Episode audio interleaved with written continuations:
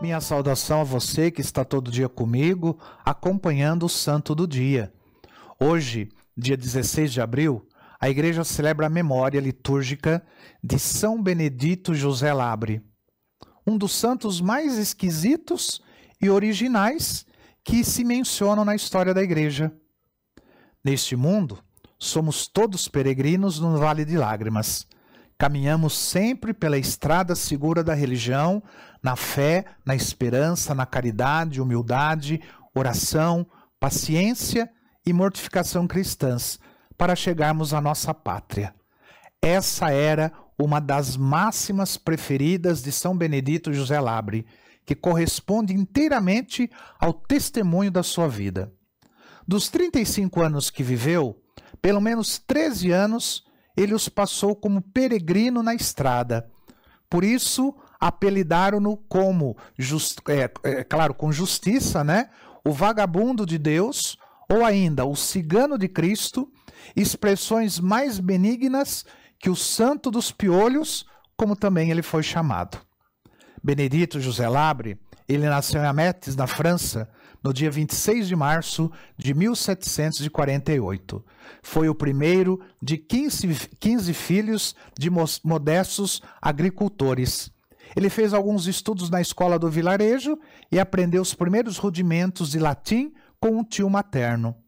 Mais propenso à vida contemplativa, que é o ministério sacerdotal, ele solicitou em vão aos pais a licença para se fazer monge trapista. Só aos 18 anos pôde fazer pedido de ingresso na tropa de Santa Aldegonda, mas o parecer dos monges foi contrário. A mesma recusa recebeu dos monges cistercienses de Montagne, na Normândia, aonde chegou após ter percorrido a pé 60 léguas em pleno inverno. Apenas seis semanas durou a sua estada na Cartucha e pouco mais demorou na abadia cisterciense, da qual, porém, sempre carregaria a túnica e o escapulário de noviço. Aos 22 anos, ele toma uma grande decisão. O seu mosteiro seria a estrada, e mais precisamente as estradas de Roma. No saco de pobre peregrino, ele carregava todos os seus tesouros: o Novo Testamento, a imitação de Cristo e o breviário, que rezava todos os dias. No peito, ele carregava um crucifixo, né? No pescoço, um terço e nas mãos, um, um rosário.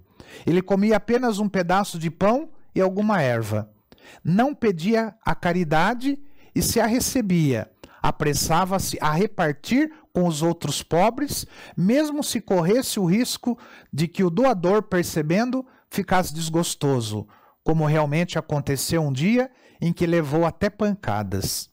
De noite, ele repousava entre as ruínas do Coliseu, e durante o dia, ele passava em orações contemplativas e em peregrinações aos vários santuários. O seu santuário preferido foi o santuário de Loreto. A quem ele perguntava qual o segredo da sua espiritualidade, tão profunda e serena, ele respondia: É preciso ter três corações num só. O primeiro, para amar a Deus. O segundo, para amar o próximo. E o terceiro, para desprezar a si mesmo.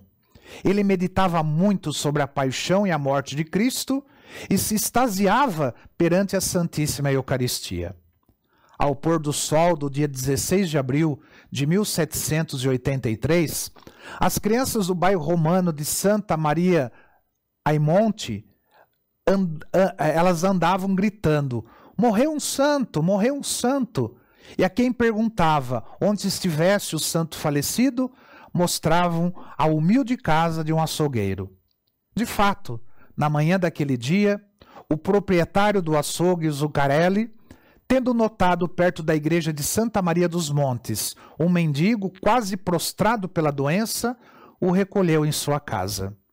Depois da morte, aquele que na vida fora mendigo, maltrapilho, ele foi por Deus glorificado com muitos milagres. Por três dias, os fiéis de Roma, como que movidos por um instinto misterioso, desfilaram aos milhares perante o seu corpo. Seu enterro foi um triunfo. Seu túmulo na igreja, por ele, por ele preferida, né, de Nossa Senhora dos Montes, foi o centro de romarias. Ele foi canonizado em 1881 pelo Papa Leão XIII. Peçamos a sua intercessão, que ele interceda por todos nós, ele que nos deu um exemplo tão bonito de vida. São Benedito José Labre, rogai por nós. Que o Senhor te abençoe, em nome do Pai, do Filho e do Espírito Santo. Amém.